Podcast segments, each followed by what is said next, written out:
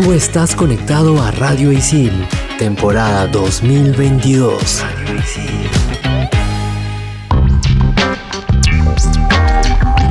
Bienvenidos a un episodio más de Expansión Geek. Yo soy Sam, más conocida como Sammy la Tortuga, y en este episodio hablaremos del DLC de Cuphead, The Delicious Last Course. Y yo soy Jules, más conocida como Jules Rex, y en el segundo bloque les contaremos cómo fue el evento de Isil Game Jam. Y yo soy Gustavo, más conocido como Tungling, y para la cereza de este programa vamos a hablar de los motores gráficos de los videojuegos. Manda partida.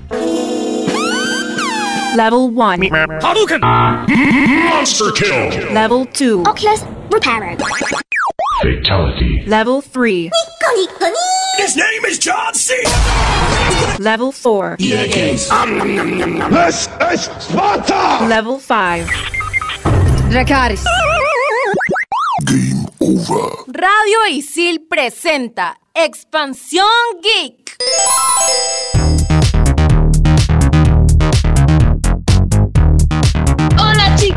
Estoy súper emocionada porque salió el DLC del juego más difícil del mundo. Opiniones al respecto, ya sabemos que Cuphead es un juego que nos ha dado de qué hablar en muchos programas, creo que lo hemos mencionado más de una vez, y ahora sale su DLC. Yo estoy muy feliz porque creo que el DLC lo dijeron para el 2020 o 21, la cosa es que se demoró y ya cayó este año 2022. Yo estoy muy feliz, yo lo tengo, pero no voy a decir spoilers, pero está genial. Eso no me lo esperaba.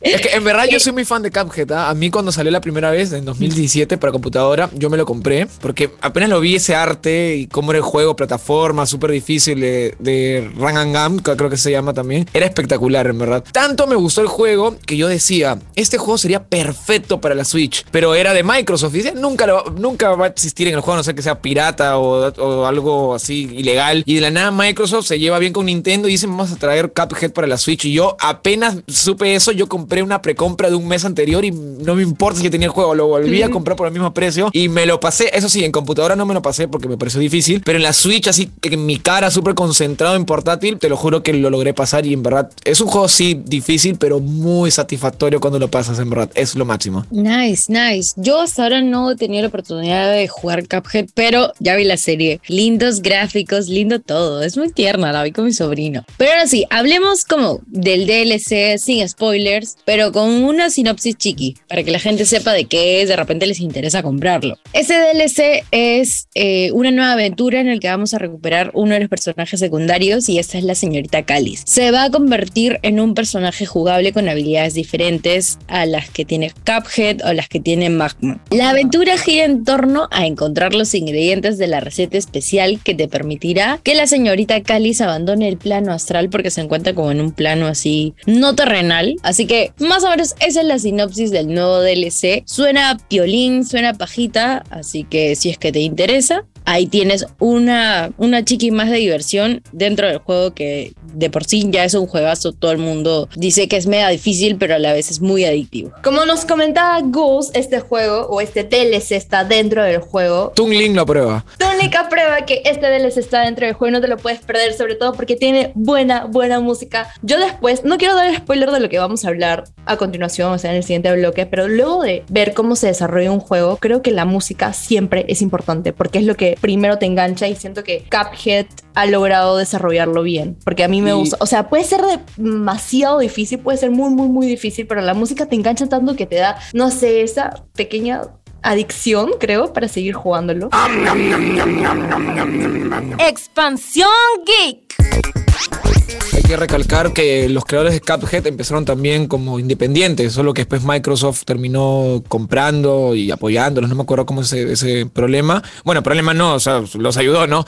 Pero a lo que voy es que ellos empezaron solitos, hasta están los famosos memes de que hipotecaron su casa, y que era verdad, hipotecaron su casa para crear eh, Cuphead. Y al final ellos están como que, mira, tenemos que jugárnosla porque si de repente no, no es un éxito, pues ya, ya fue todo, ¿no? Pero el juego fue un completo éxito, tanto así que hasta tienen ahora su DLC y en verdad está muy divertido. Y mira, lo vale bastante porque es bien barato. O sea, Está 8 dólares el DLC. Los DLC son baratos, pero ya saben que hay DLCs también hasta de 20 dólares, hasta más. Y ese está 8 dólares en cualquier consola, pero en Steam, obviamente Steam Perú, bueno, todos lo tienen registrado en Perú, creo, está 20 soles. O sea, es- en teoría es más barato. Así que en verdad lo recomiendo y aprovechen la oportunidad, pues, ¿no? Porque no es muy caro y, y- y es como ca- un, casi un juego nuevo, en verdad, porque tiene bastante contenido para pasarla bien chévere. Y como es bien difícil también, no te lo vas a pasar en un ratito. Así que hay horas para darle. Claro, mira, uno de los datos que, que nos han dado es para acceder al, al DLC solamente debes cumplir ah, un requisito previo. no es tan fácil como que consigues el DLC y ya lo puedes jugar. El requisito previo es que tienes que haber completado al menos uno de los mausoleos del juego. Para quienes no lo recuerden, los mausoleos son un tipo de desafío que nos invita a perfeccionar nuestras paradas, es decir, saltar sobre los proyectiles de color rosa. Son Eran fantasmitas. fantasmas, claro, Ajá. claro. Y ahí estaba atrapada el, el personaje el nuevo, la, esta, la, la Calis, que es una fantasma, está atrapada por esos fantasmas. O sea, y tienes que ayudarla, ah, tienes que rescatarla, ¿no? Claro. Y yo no sabía ese datazo, ¿ah? Como yo he pasado el juego, a mí me da igual, pues no, pero no sabía que si de repente no había pasado el mausoleo número uno, no, no podía jugarlo. Qué buen dato, ¿ah? Pero tal vez el mausoleo estaba tan fácil que te lo pudiste pasar. No, bueno, el mausoleo uno sí es, en teoría, en teoría es fácil, pero, pero igual, igual. ¿no? Algunos que, algunos ni lo hacen, creo, con esto digo todo, pero creo que también es importante para pasar, no lo sé, en verdad. Pero es buen dato, es buen datazo, no me lo sabía. Pues nada, recomendarlo, que lo compren. Está baratito, aproveche y casero, lleve, lleve. Así es, como dijo Sammy, está baratito casero, aproveche, aproveche. Este juego te viene con cinco jefes más y un jefe final así top, top, poderoso a nivel Cuphead. Así que a darle con todo, pruébalo. Recuerda que estás escuchando Expansión Geek por Radio Isil. No te desconectes porque este segundo bloque se viene con todo. Estos son los archivos G1223. 545. El primer Global Game Jam, evento en donde se desarrolla un videojuego en solo 48 horas, se realizó en enero del 2009 con más de 1.600 asistentes y 20 países. En el Game Jam del 2019 participaron alrededor de 47.000 personas, entre desarrolladores, diseñadores y artistas, creando más de 9.000 juegos. Algunos títulos muy conocidos vieron la luz en uno de estos eventos, como es el caso de Hollow Knight. Expansión Geek. Estamos de vuelta en Expansión Geek por Radio Isil. A continuación vamos a hablar del evento Isil Game Jam. Le digo Isil, no, pero es Isil Game Jam. Este es un evento de prácticamente crear videojuegos en menos de 48 horas. Ahorita vamos a decir exactamente cuántas horas son, porque normalmente los jams son de 48 horas, pero aquí los chicos la tuvieron más difícil y se contaron cuatro carreras de diseño y desarrollo de videojuegos, animación digital y diseño 3D, diseño gráfico y desarrollo de software. En verdad ha sido una experiencia genial porque justo hemos sido aquí los tres locutores que estamos aquí hablando y también con nuestro productor Midnight y le hemos pasado bomba. Ha sido una experiencia muy bonita, en verdad. Yo por lo menos me quedado encantado y le he pasado muy bien. Ustedes chicas, ¿qué tal la experiencia? Sentí que necesitaba un evento así hace mucho tiempo. De hecho, los protocolos y el hecho de la pandemia y todo, todo eso ha hecho que muchos eventos se cancelen. Porque incluso, datazo, es que este evento, la primera edición del Easy Game Jam, la primera fue virtual. Entonces, fue increíble también cómo los participantes en esta segunda edición pudieron verse las caras, pudieron interactuar, pudieron desarrollar todas esas habilidades para comunicarte, para de acuerdo. En desarrollar un videojuego en menos de 48 horas, en realidad son 22 horas. Este evento duró 22 horas. Me pareció un tiempo récord para crear un videojuego desde cero. Porque, a ver, los chicos llegaron, muy cracks, todos. Los jurados le dijeron, ok, la temática para esta edición va a ser el retorno a clase presencial. Y todos tenían que crear un videojuego de cero con esa temática y ha sido un increíble reto. La experiencia que vivimos todos acá fue increíble. O sea, como espectadores, yo, yo en un punto del evento di- dije, quisiera salir del modo espectador, pero siento que no podría con tanto estrés, adrenalina de correr contra el tiempo y crear y desarrollar un videojuego. O sea, yo lo veía a todos los chicos súper concentrados, ya casi ni siquiera quería hablarles porque sentía que su concentración iba al máximo y no sé, mi apreciación general 10 de 10. Muy buen evento, los chicos también muy capos, muy cracks. Vimos un montón de, de cositas por ahí interesantes, no sé, desde el diseño, desde por ahí la ilustración o, o el arte que hacían los, los chicos de diseño gráfico, supongo que era la carrera. Pero todo, todo, todo 10 de 10. O la creatividad en sí, porque es difícil decir cómo hacemos el juego. ¿Será plataforma? ¿Será 2D? Este, ¿De qué tratará? O sea, eso también, aunque no creas, es Yukasa. Porque digamos, ¿no? Que estamos en el evento, lo primero que tenemos que hacer es ¿qué vamos a crear? Es muy difícil, tienes que pensar si será buen juego, si le gustará a los jurados, todo eso cuenta. Eso es muy importante también. Claro, o sea, en este tipo de eventos creo que lo que más cuenta, uno es la creatividad y dos, que creo que es como el pilar de todo, es congeniar con tu equipo. O sea, dato curioso, Sammy mencionaba que el primer evento del ISIL Game Jam se, se dio en la pandemia en virtual. Para esto, ISIL todavía está con clases semipresenciales. Hay uno que otro curso que está yendo presencial, eh, pero la mayoría de chicos de diseño y desarrollo de videojuegos o animación digital y, y, software todavía no están en presencial y no se conocían. O sea, muchos grupos nos contaban que se conocieron el día en el que se vieron para como que inscribirse en el evento. Se conocían por voces, mediante Discord, mediante clases, mensajes de texto, WhatsApp y grupos así. O sea, y nunca habían conversado como presencialmente y este evento los unió. Así que eso también creo que es como que un top y un plus que ha tenido ISIL para, para estos chicos que puedan juntarse, tener la experiencia completa de ser un equipo, congeniar, crear algo de cero. Si bien es cierto, tienen el tema que era vuelta a clases, pero igual es una gran chamba. Algo muy chévere que también quería recalcar, que justo lo que estabas diciendo tú, Jules, que no solo eran algunos que solo se conocían por Discord o por clases, sino que por lo menos a mí, uno que entrevistamos, no sé si se acuerdan, nos dijo que no se conocían. O sea, fue como que ya, ¿quién, quién la hace para, el, para este evento? Ya tú, tú, tú, ya tú en que eres bueno, tú que eres esto, ya, y se juntaron y lo que salga. Y eso también me parece súper chévere. Eh, fue como armar una dongion de, o una guild de WoW así en último minuto y como que ya, ¿quién, es, quién la hace? ¿Quién le esto? ¿Quién es otro? Necesitamos uno de, de, diseño, otro que dibuje, otro creativo y ya, se formaron todos los equipazos. Eso también me pareció muy chévere. Sí, obviamente que a mí me parecería muy complicado. Yo por lo menos en lo personal a mí no me gusta eso de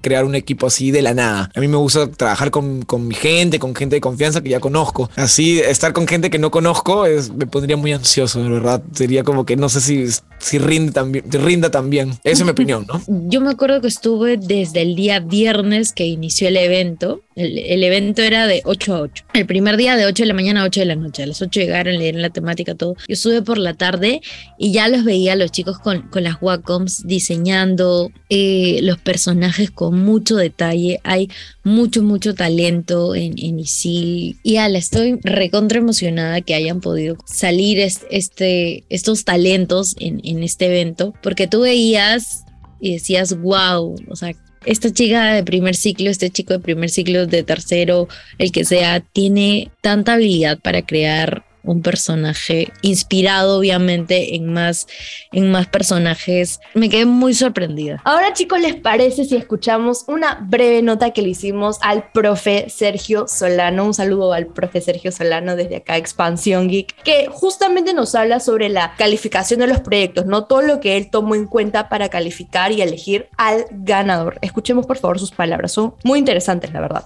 Estamos con uno de los jurados del ISIL Game Jam. Él es Sergio Solano Docente de la carrera de Desarrollo y Diseño de Videojuegos. ¿Cuáles son los aspectos que califican?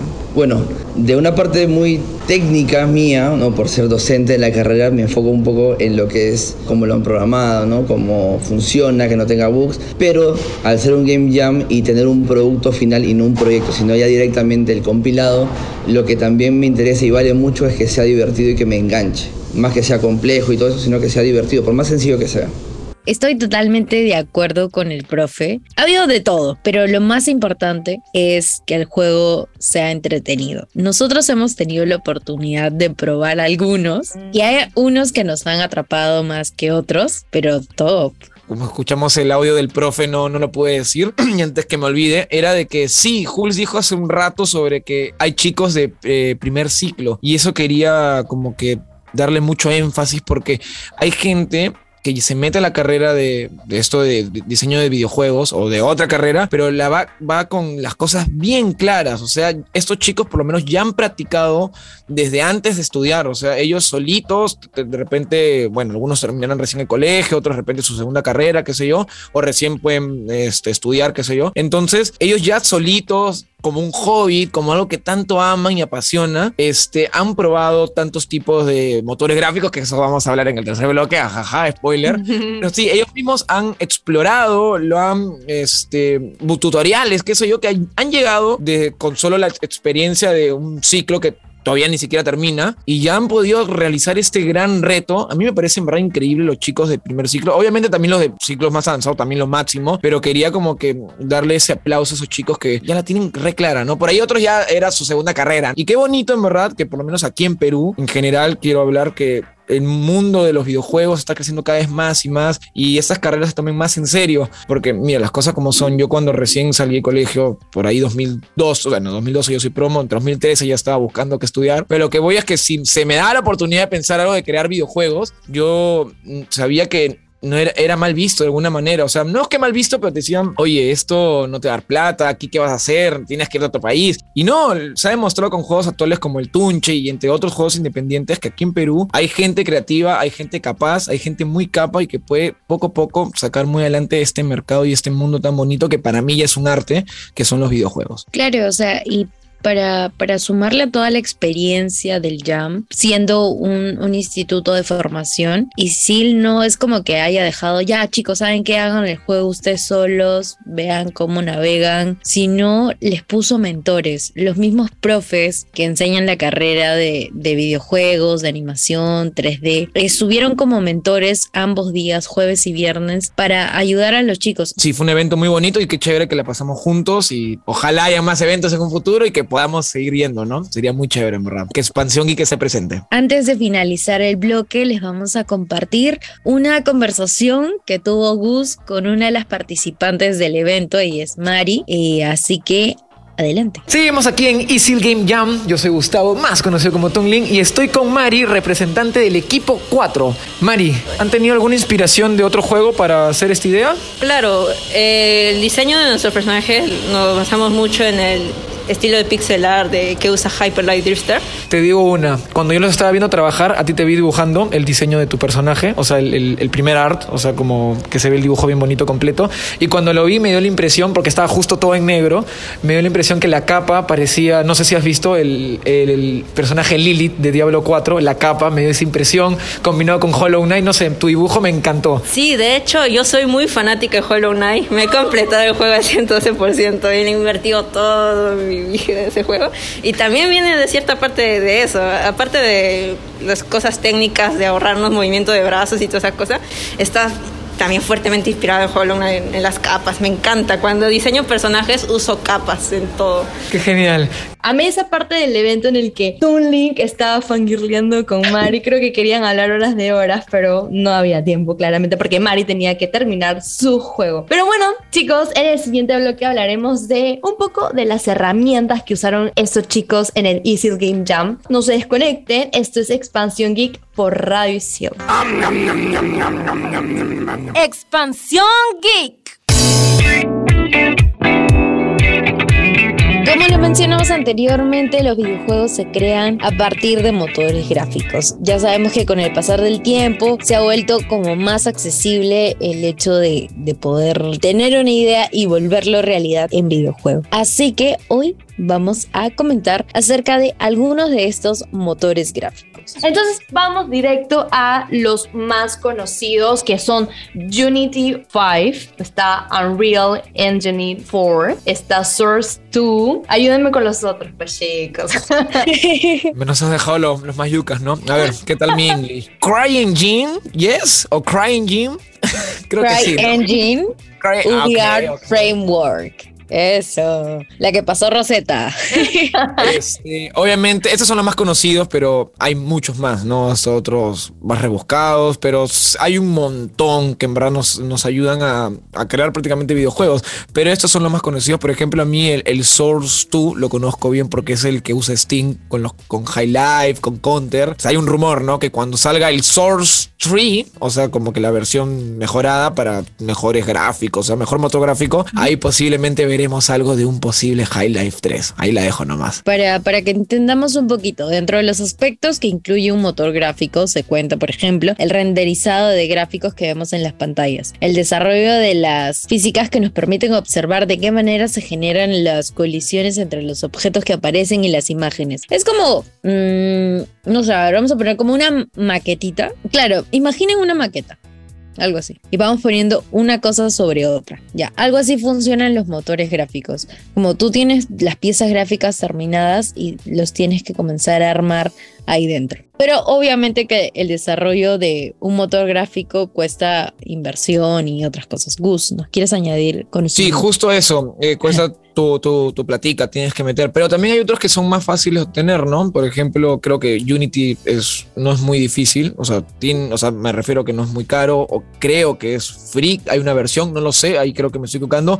Pero también hay otras, por ejemplo, como el, el Unreal. Te lo da también este Epic Games. O sea, hay facilidades. Y tan facilidades hay que por ejemplo hay un famoso juego que se llama Stardew Valley, que si no lo han jugado lo recomendaremos próximamente en un futuro, que es muy bueno. Es un jueguito en verdad simple, o sea, la vista es muy simple, pero es un juegazo y está ahorita en consolas y en PC y literalmente lo creó una sola persona y gracias a estos motores gráficos que los puedes tener en tu laptop, en tu PC, donde sea, y vas creando de a poco a poco, así a tu, a tu ritmo, se te ocurre una idea, mira, puede ser así, y así como un hobby o como una vez sacaste la guitarra o la batería y empezaste a crear algo, igualito te sale algo maravilloso. Y esto es lo genial, porque antes, por lo menos, no sé, antes de la época de la Wii, o sea, te hablo de la generación de la Play 2 y, y, y obviamente antes, con mayor razón, la mayoría de juegos para crearlos tenías que tener un, o sea, una, una superproducción, o sea, harta plata. Estaban los más grandes, Capcom, lo mismo Nintendo, Sony, este, otras empresas de videojuegos, por ejemplo, es Sega. O sea, todo era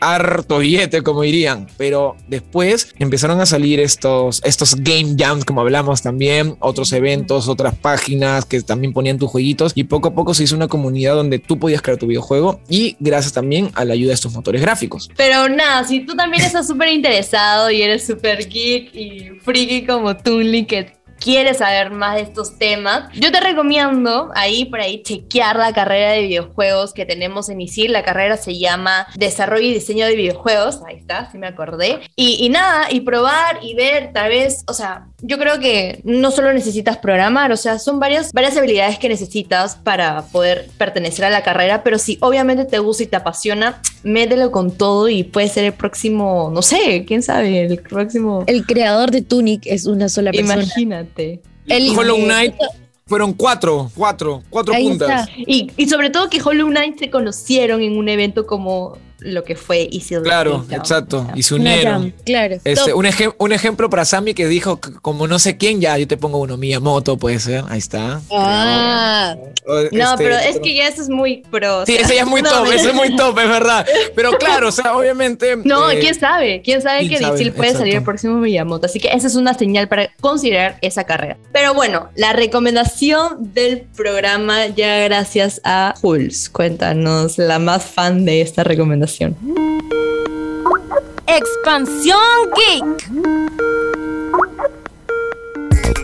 La recomendación de esta semana la he rogado mucho. Es la serie The Boys. O sea, ya está en la tercera temporada. Y yo creo que es una gran serie. O sea, para los que no saben qué es The Boys, es una serie de superhéroes. Pero no es como de esta convencional tipo Marvel en las que los superhéroes son como que, uy, los dioses. Sino, eh, bueno, sí lo son. Pero en este caso vemos a la verdadera cara de los superhéroes. Como que haciendo cosas, no sé, Más reales. comportándose de la peor manera, abusando de cosas que de los que ellos sacan provecho. Ser súper rápido, ya, el extremo y lo peor. Ser súper fuerte, el extremo y lo peor. Me Y encanta. así sucesivamente. Es más real, se podría decir que es más real, porque al final los real. son, o sea, son, bueno, algunos no son humanos, pero a lo que voy es que tienen errores, ¿no? Como cualquiera, no ser vivo, no, no ser que seas un ser perfecto, ¿no? Bueno, ya no, Así me, es. no me voy en floro, pero, pero se entiende el punto, que es un poco más real. Y esta serie no ha partido surgido como de la nada, sino parte de un cómic del mismo nombre. Así que próximamente en Expansión Geek vamos a hablar de The Boys cuando ya acabe esta tercera temporada que están, que dicen que el actor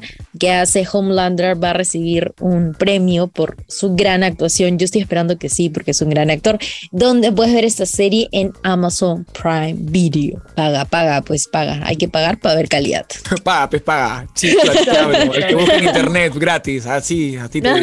No, ¿qué dicen? Yo pago mi suscripción de Prime Video cada vez que sale algo que me interese. Y hablando de cosas que me interesan, recomendar ya para cerrar este programa el DLC de Cuphead, The Delicious Last Course. Yo soy Sammy, la tortuga, y conmigo hasta la próxima. Y ya sabes que si es que estás interesado en alguna carrera de videojuegos, Isil puede ser una gran opción ya que tiene eventos como el Isil Game Jam, que esperemos que no sea la única edición de este año 2022. Yo soy Jules, más conocida como Jules Rex, y nos escuchamos en el siguiente programa. Y yo soy Gustavo, más conocido como Tungling, y para finalizar este hermoso programa que hemos tenido, solo quiero recordar que si tienes tu gran idea, proyectala, usa esos motores gráficos y haz magia. De ti dependen, ¿verdad? Cumple tus sueños. Espero que hayan disfrutado nuestro programa. Ha sido muy chévere, lo hemos hecho con mucho cariño y les mando, de parte de todos, un fuerte abrazo virtual. Chao, chao. Expansión Geek por Radio Isil. ¡Hasta la próxima! Game over,